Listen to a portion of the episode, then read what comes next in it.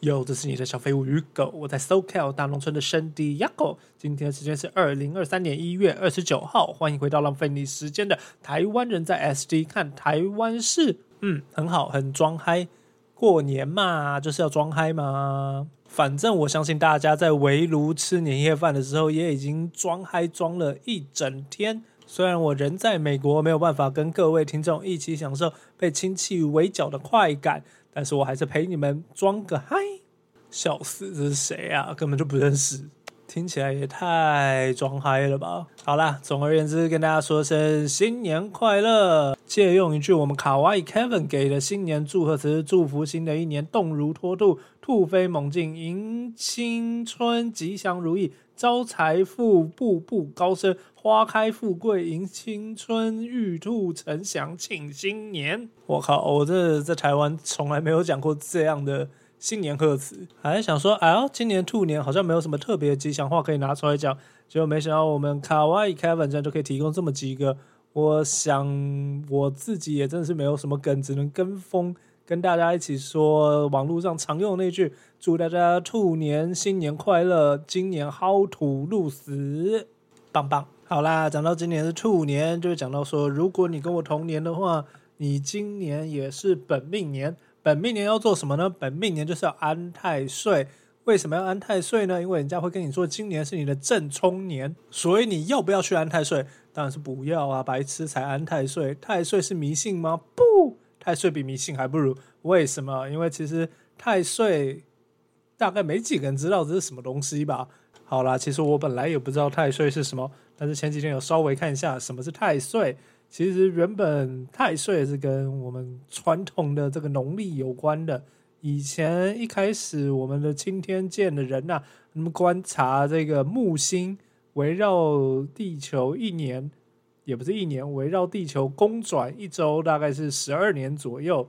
他们就好说，那好，我们来这个用木星公转地球一周的这个时间来当做一个循环，然后就分成十二年。然后后来后来怎么样呢？后来他们发现，哦不，木星原来公转地球一周不是正好十二年。废话，这世上刚好事情哪有那么多？哪有这么刚好说你木星绕地球旋转一圈的时间，正好是你地球绕太阳旋转十二圈的时间？那你刚我 calling 不 calling 的待机吗？所以他们后来就发现做一做他们的那个农历，发现哦 shit，这个时间好像不太对。如果我用木星旋转年的话，好像不是十二年，那怎么办？那那那那我们就掰一个这个自创词来记我们这个十二年好了。反正大家都最喜欢搞自创词嘛，就像我到现在还是搞不懂小时候会玩的“鸡顾怕”那三个字到底是什么东西，到现在都没 figure out。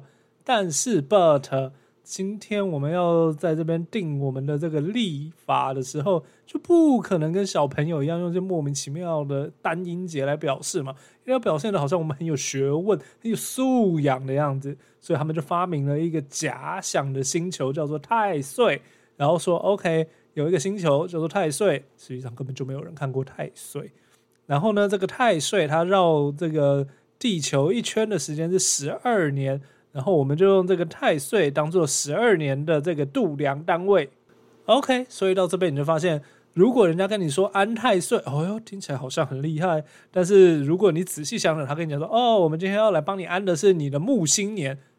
Excuse me, what the fuck？木星年，你这跟我说什么？你今天出门会踩到狗屎，跟你水逆有什么不同？我到现在还是不知道水逆到底是 what the fuck。所以人家跟你说哦，我们要来帮你安太岁，你用你的头脑想一下，你有没有觉得你需要安你的木星年？如果你没有觉得你需要安你的木星年的话，那你就知道安太岁到底是不是对一个人智商的羞辱，亦或是它背后有什么神秘的力量？让我们继续看下去。好啦，总之我是不会安太岁的啊！你们那些想要安太岁的人，除了你的这个本命年太岁年今年之外，你还要记得每四年还是每三年，就是你的旁冲啊、逆冲啊。而且不知道为什么这个十二年它有五个相冲的年，你就慢慢去安吧，加油！从某个角度来讲，也是无量功德啦。毕竟你这也是促进国内的经济流动嘛，是不是？唯一要值得注意，究竟有没有对国内经济造成贡献的，就只有一个问题，就是你去安太岁那个庙有没有缴税？哎，对哈，说到缴税，好像我们的这个宗教法人也是不需要缴税，所以如果你去安太岁，那么估计你就是做了一个单方面的金钱的流动，从你的口袋流到某个寺庙他们的某块砖，或者是他们的某个人的口袋。总而言之呢，你开心就好。想要去安太岁，尽管去；点光明灯，尽管点；爱做什么，尽管做。毕竟台湾是个自由民主的地方，爱做什么做什么，不会有人管你的。嗯，不会有人管你吗？这么一说，好像又不是这么一回事。为什么呢？这就讲到我们这一期的第一个话题，那就是上次才跟大家讲过的大嘻哈时代二。立刻第二集就上了新闻，哇靠！这么一说，根本屌打第一季，因为第一季好像根本就没有上过新闻，就算上好了，大概也就是那个什么娱乐版面最边边的一点点几行字的这种新闻，就是你那个上厕所滑到都不会看的那种新闻。但是这次不一样，第二季它才第二集就上了这个新闻，而且还是一个讨论度比较高的。究竟发生了什么事？简单的讲呢，就是这次第二季参加选手有一位台大医学院的高材生，就是那种常见的自己吹自己的大屌哥啊，说自己多屌多厉害。歌词里面就有一句：想要念医学系，你的大考分数得破表。有人乘了一点三五，还是没我高。那乘一点三五是什么意思？大家一定都知道啊，就是。有些原住民经过某些的鉴定还是什么审核，就可以他们的那个大学联考或者是职考或者是大考的那个分数可以乘以一点三五倍。当然，这首歌词里面也没有直接说哦，原住民乘一点三五的分数还是没有我高。可是听起来就是很常见的说哦，干我超屌，我分数考超高，别人就算乘一点三五也没有我高。我觉得听起来还好啦，就。很正常的自己吹捧啊，大豪哥不就这样？他也没有特别说是哦，你们这人超智障啊，或者什么就没有攻击啊。然后呢，然后他就上新闻啦，然后就开始一堆人在回应啊、转贴啊。不意外，就是也有人名人啦，其他的歌手跳出来说。哎呦，你这话讲的不是很妥当哦。其中呢，有一个新闻有特别爆出来，是说是我们的金曲歌后原住民血统的阿豹。嗯，I have no idea who this is。拍谁？我真的比较没有在听台湾音乐，不知道这位是谁啦哈。但是看到他贴说这个超过一点三五项很厉。华语嘻哈奖会谁？问号却呢？问号问号问号，这不愧是金曲歌后啦！这个沟通能力非常的优秀，我完全看懂他写什么，棒棒！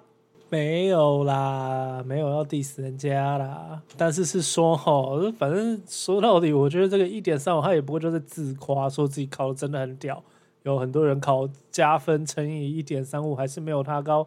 还好吧，又不是在说你们凭什么拿一点三五，或者说啊，你们这些智障要加一点三五才可以考进来？没有啊，就只是说，干我真的超强，就这样还好吧？难道你平常看到人家歌词写说，哦靠，我躺着都比你站着高，你还会跳出来说，哦，你这个是歧视？不会吧，没有这种人吧？好啦，有可能这句歌词就伤害到人家的感情的嘛，就是。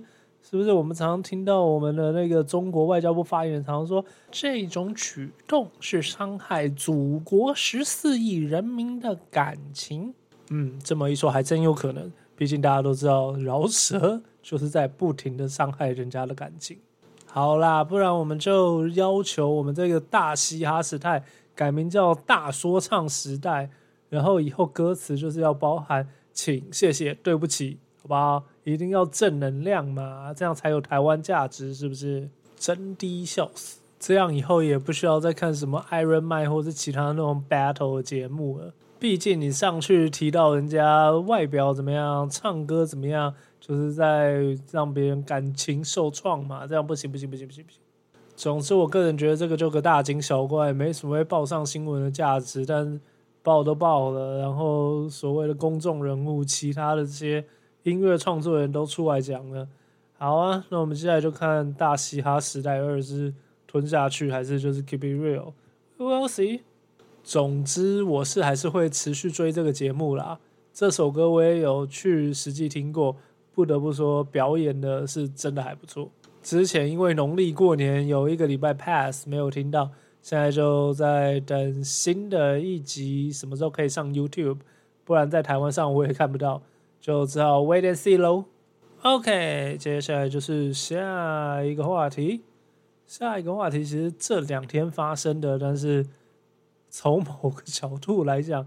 让是我最近近期听到让我笑的最开心的一件新闻呐，也不是新闻，就是让我笑的最开心的一件事。什么事呢？就是我们大家都知道，我们有一群关心高雄市政的好朋友啊，这个热心市民 set up 的这个 Facebook page 叫做 We Care 高雄啊，这些人哦，真的超级关心高雄的。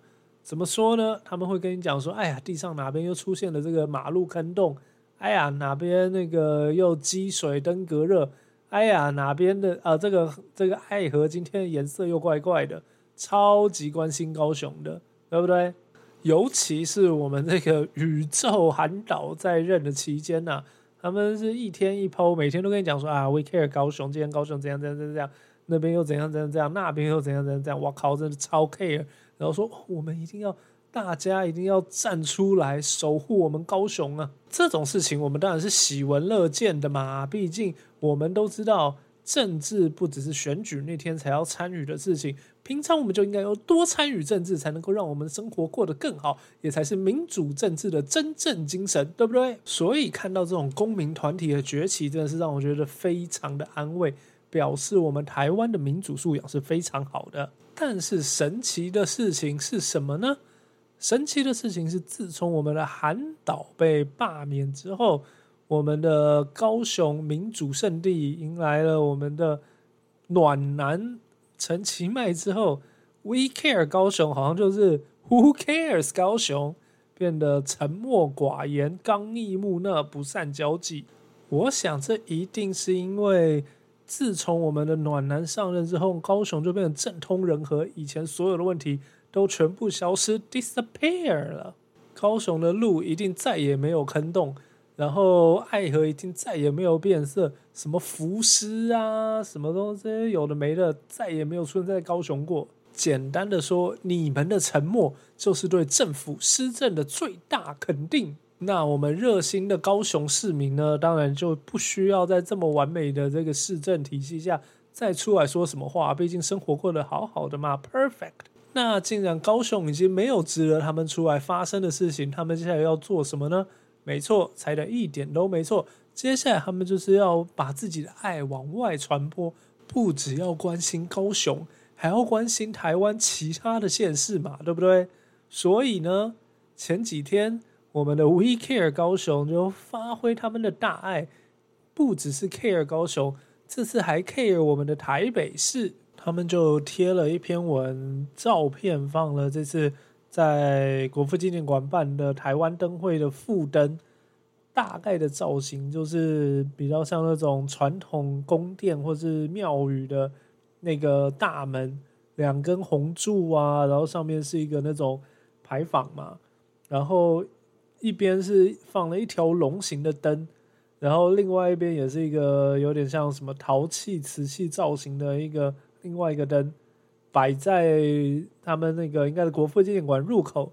当做他们的一个灯饰，照片一出来，哇，简直是太有这个中国味了嘛！这大家常说的中华民国美学嘛。当然，We Care 高雄就是一定要好好监督我们的这个台北市政府嘛。虽然他们叫 We Care 高雄，在照片下面就写了哇，点点点点点，都回来了，谁都回来了。你不说，我还以为是师兄归位了呢。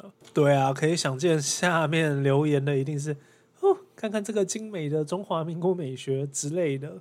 实话实说，这个灯做的不丑啦，就是整体造型算是传统，也没有说很难看，就还行嘛。就是你也不会想说说哇，这个有够丑，像当初那个什么葫芦猴一样丑。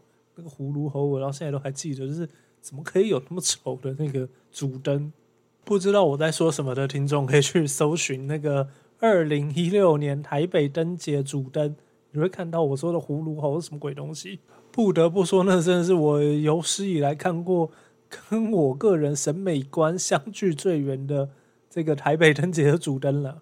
所以跟这次葫芦猴比起来，这个其实今年这个有龙在这个牌坊是旁边围绕的这个副灯，看起来很好啊，没什么问题呀。哎，但是我们这个高雄的热心市民朋友他不同意，不只是他不同意，还有很多留言的网友也不同意，更不用说还有很多平常热爱台湾的其他这些粉砖也是跟上，觉得。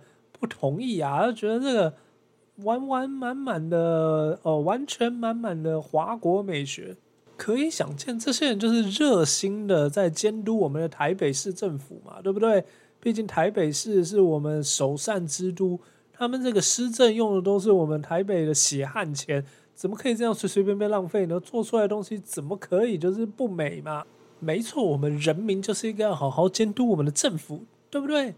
所以这次我们也一定要监督，说到底是为什么会设置出这个所谓充满华国美学的灯？谁弄的？出来面对，冤有头债有主，做错就是要挨打嘛，对不对？所以就来看到底是谁弄这鬼东西。结果好笑的事情一查，这个副灯原来是我们的交通部观光局做的。哎，我就知道是你们。等等，谁？交通部观光局，哦，shit！交通部不是我们中央政府下属机关吗？啊，说了半天，原来是我们的中央政府不爱台湾。中央政府谁的？行政院，shit！行政院长不爱台湾，哎，快别这么说，我们行政院长如此的优秀。We Care 高雄前几天才刚贴了这个贴文，说感谢我们这个卸任的苏院长的付出。这么优秀的行政院长领导的行政院，怎么可能没有台湾价值嘛？这一定不是他的错啊！那我们要来监督谁？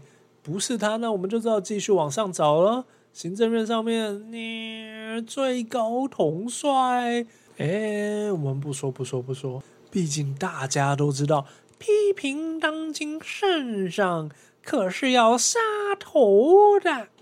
你今天在这个 Facebook page 上面说我们交通部做这个副灯丑，说是不是认知作战的一部分啊？当场没有笑死，果然又是一如以往看到我们这个大型的帆船现场。还是老话一句，年轻人终究是年轻人，太冲动了。如果你是老乡民的话，应该就会知道大家常常说的那句“莫忘都哥”。看到什么热议的话题，千万不要急着跳上车，不然你就还是会跟当年的新 G Fat Park 说的一样，乡民就是这么容易被操弄。然后呢，然后就会看到又有一些没有同理心的鸡巴人，譬如说我在这边看着你帆船现场咳咳笑，一面说啊，这个简直就是最近听到最快乐的事情。看到你们如此的稳定发挥，我就安心了。侧翼加油，好吗？不管什么时候，你们都要记住，你们不孤单。毕竟全世界还有很多跟你们一样的人，譬如说小粉红，还有 Gen Six 的时候疯狂支持川普的川粉，你们都一样。完了完了，我觉得我这集造超多口业，一定是因为我边录边喝的关系。这样根本就是 R U I recording under influence。All right，那我们话题就在这边打住，stop。让我们进到下一位。下一个其实也不是什么真的很大的新闻，只是也是过年期间啦，看到有一个蛮热议的话题是说，日本某一间温泉旅馆，好像说他们就是有台湾的旅客用网站订的这个。预约，然后结果最后是 no show，也联络不上。然后因为那个温泉旅馆是就是比较高级的那种，就是可能你看日剧或这些日本的作品会看到说那种哦，就是进去穿个浴衣啊，然后泡澡啊，然后有提供比较豪华的那种餐晚餐之类的，所以他那个我看的新闻上面，他好像说价位是蛮高的，大概一个晚上是几万块吧。然后说，因为他们就是就像我刚才说，他们有比较 fancy 的那种晚餐的菜色啊，所以好像当初是那个 owner 老板跑出来在新闻媒体，我也不确定是不是新闻媒体，反正就是出来说哦。因为他订，然后我们就是有特别叫了什么什么海鲜，然后他又 no show，然后海鲜这种东西基本上，如果我相信啦，够高级的店都是不可能放着给下一组客人。应该说，基本上餐饮业比较有水准都不会做这种事情了。对，所以好像就是有出来说，就是这些食材被浪费啊，然后。联络不上人，也没有收到钱，就是旅馆这边的损失蛮大的。尤其好像是说日本这边基本上你预约是不收定金，所以他们联络不上人的话，基本上是真的一毛钱都收不到。除了钱以外，我想不收定金也会更有这个，就是直接被放鸟的风险啦。那总而言之，这件事情就是旅馆方出来说啊，台湾客人结果呃订了很贵的旅馆，订了很贵的晚餐，结果竟然没有出来，害我们这些食材白白浪费，然后也没收到钱。这样，虽然他最后是有说哦，但是我们还是不想要太为难这个没有 show up 的客人，所以我没有把它放到那个黑名单，或是在网站上备注 no show，因为好像。说网站上备注 no show 就是会有一些惩罚还是怎么样，我也不知道。但是主要就是在说碰到 OK 啦。依稀记得好像还有某种程度有揭露那个 no show 的那个人的呃名字还是什么东西，所以好像本人是谁有被肉搜出来的样子。我记得是应该是新闻吧，好像有说有联络到那个那个定位的人。然后对方就是有说啊，因为因为我只有收到那个网站的 email 说应该是有 confirm 吧，但是他自己不太确定有没有 confirm，所以又另外订了一间。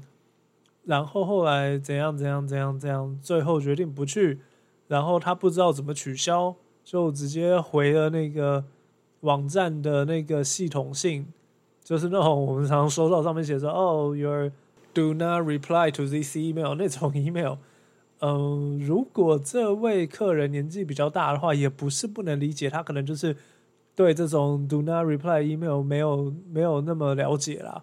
然后又说，因为他到日本的时候，就是把手机换成日本的门号，还是怎么样，反正这才是可以在那边打电话跟上网嘛。所以，所以那个日本那边打他台湾留的那个台湾电话是。没有办法联络到的。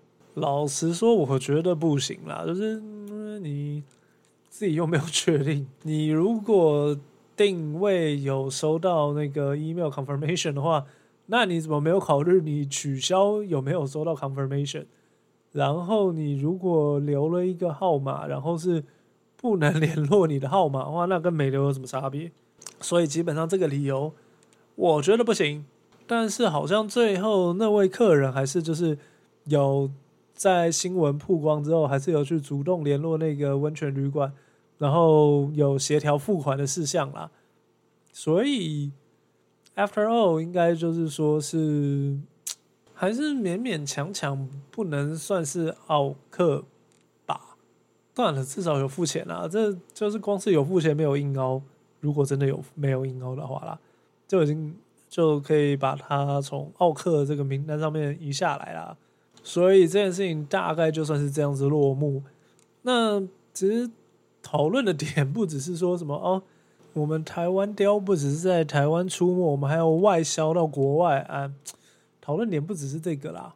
其实我注意到其中一个讨论，我觉得观点比较奇葩的是说，你那个日本人自己不收定金啊，被放鸟收不到钱，活该啊。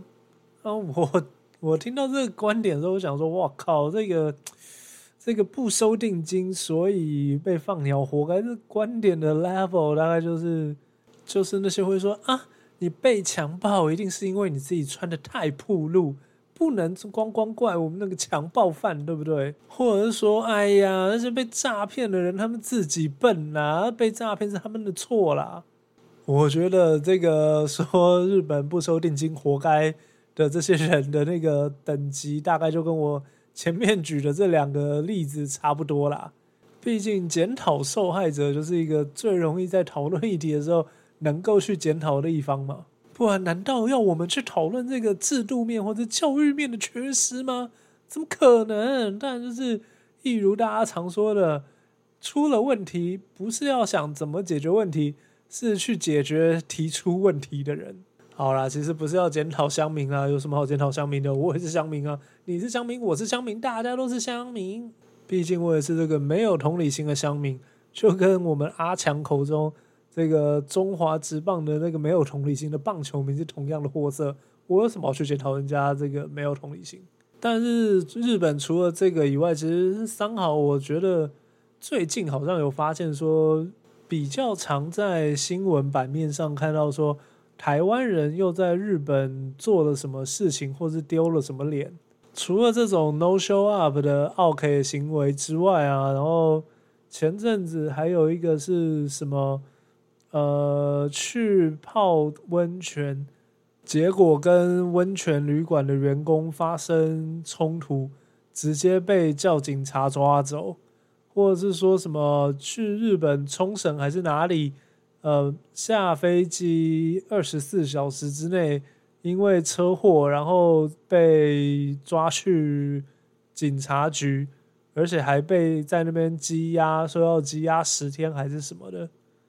还有另外一个在 PDD 上面，我也有看到，是说好像是六个人在拉面店点了三碗拉面，然后轮流吃。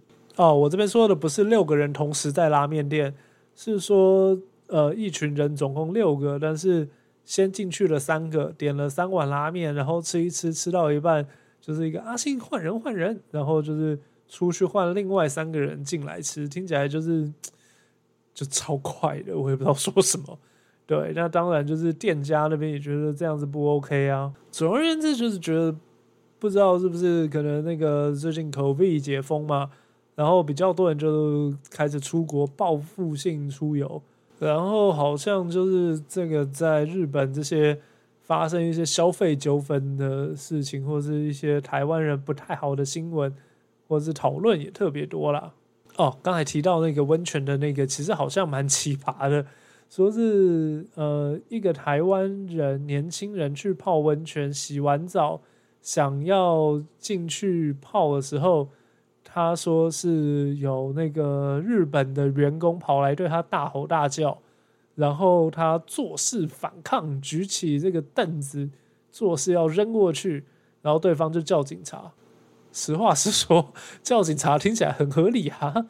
今天如果一个外国人来你店里，然后做了什么违规的事情，然后你跟他讲，然后他一副听不懂的样子，还要扔椅子砸你，叫警察似乎很正常。我看了一下讨论，好像说因为那个那个台湾人身上是有是有刺青啦。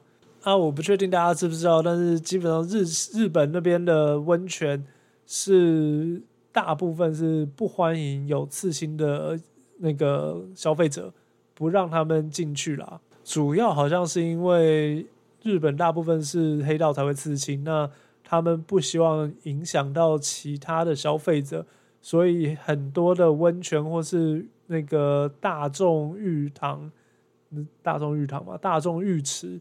都会说禁止有刺青的人进去，这样。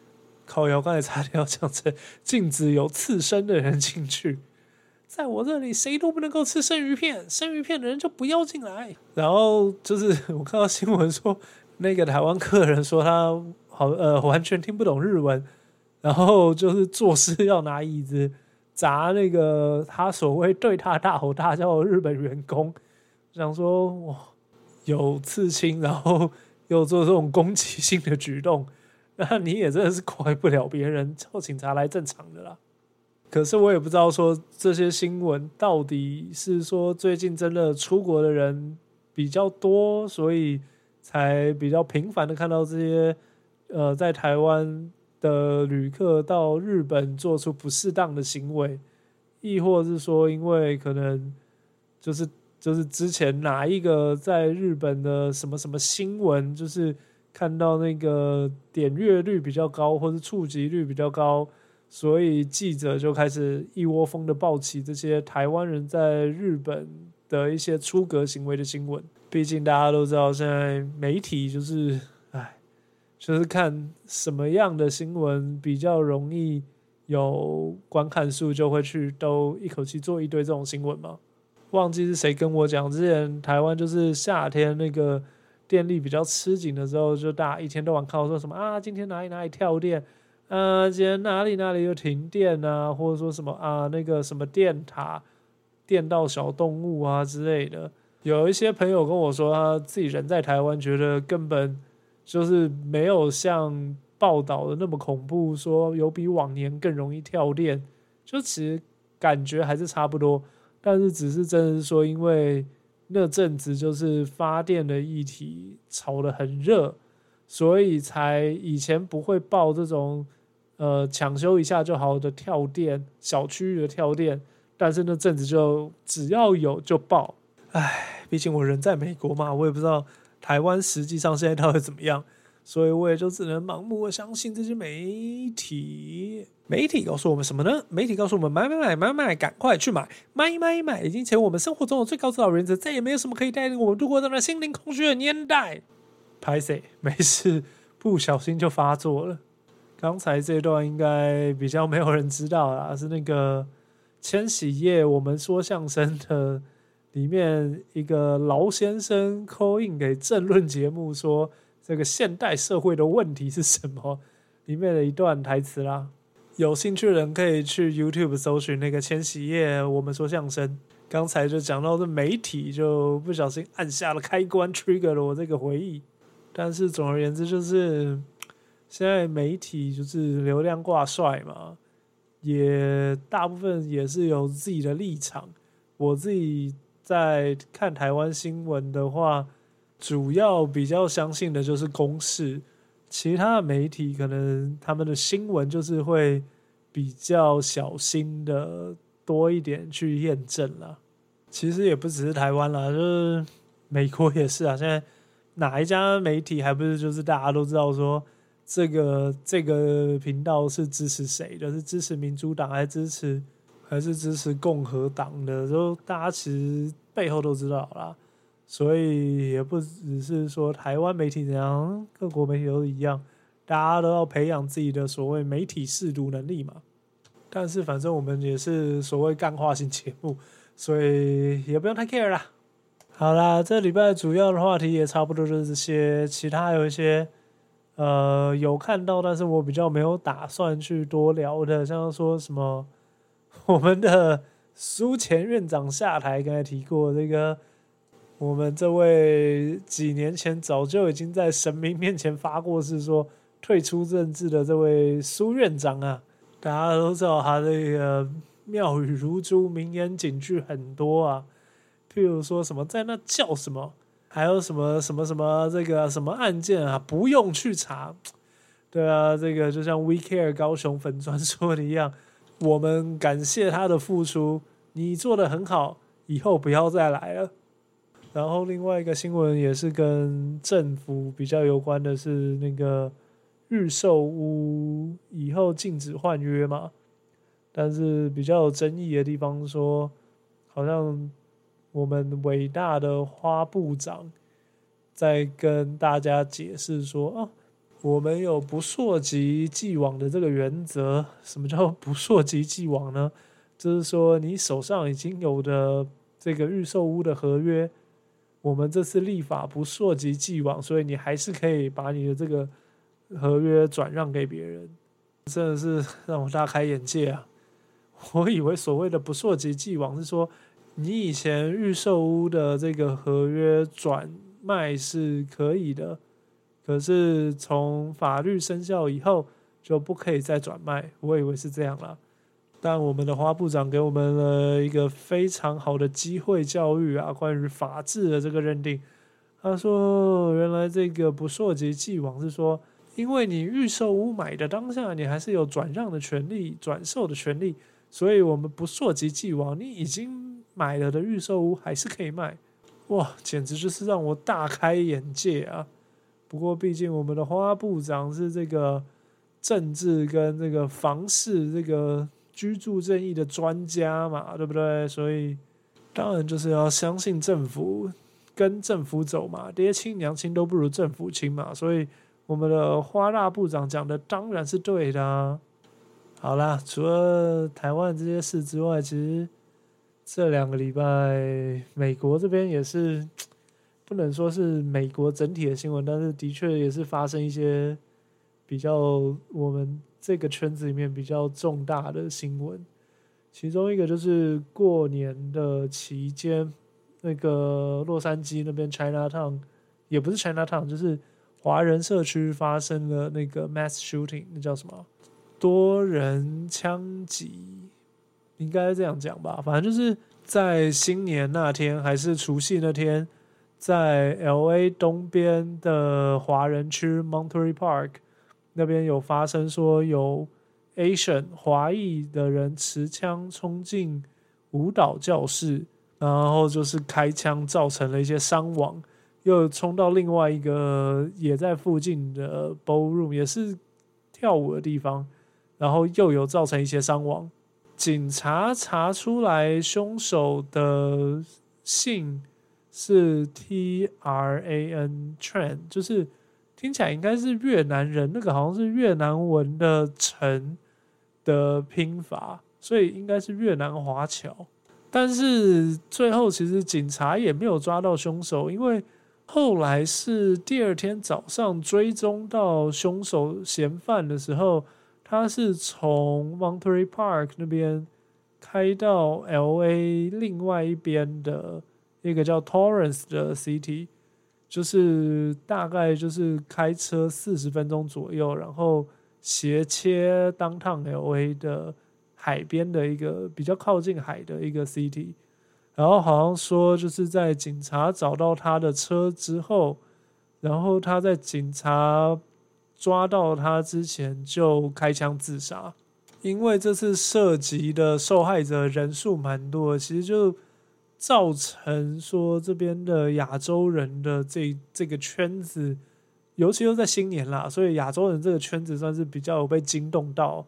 其实我人在 San Diego 也是有听到大家在讨论，然后其实跟我们公司没关，但是公司内部的那种亚洲人的小的什么什么同乡会，不只是华人，也有其他国家的人，也是有寄一封 email 给大家说啊，这个过年期间发生这种呃遗憾的事情啊，怎样怎样怎样怎样，所以。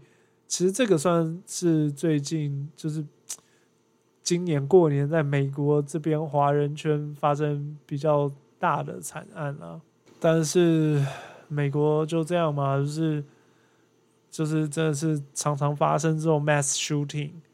然后我忘记是哪一年看到那个报道说，他们看了今年的回顾今年的日历，发现。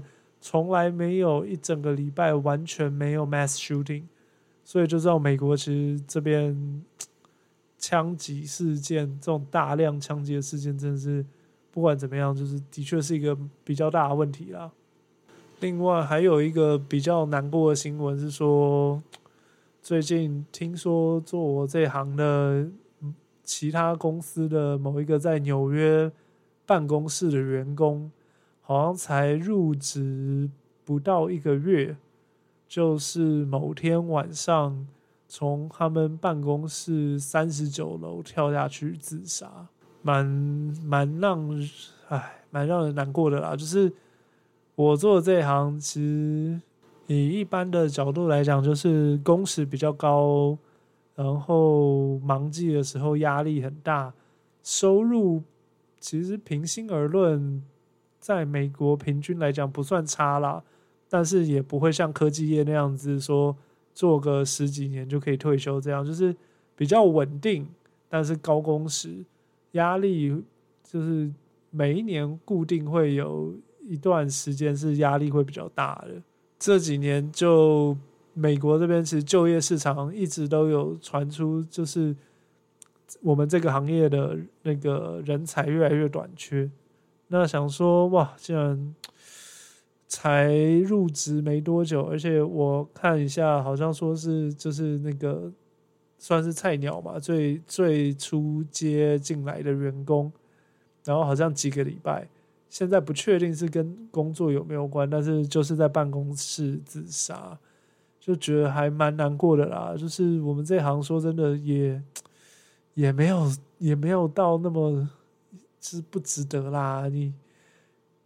什么大不了的事情，真的就是离职就好嘛。虽然我做也是做的，觉得看又辛苦又赚不到钱，但是就是也是就是还可以啦。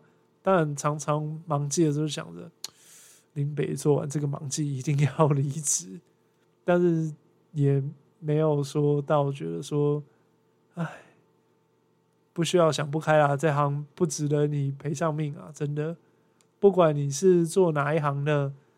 就想跟你讲说，世界上没有什么是比活下来更重要的任务。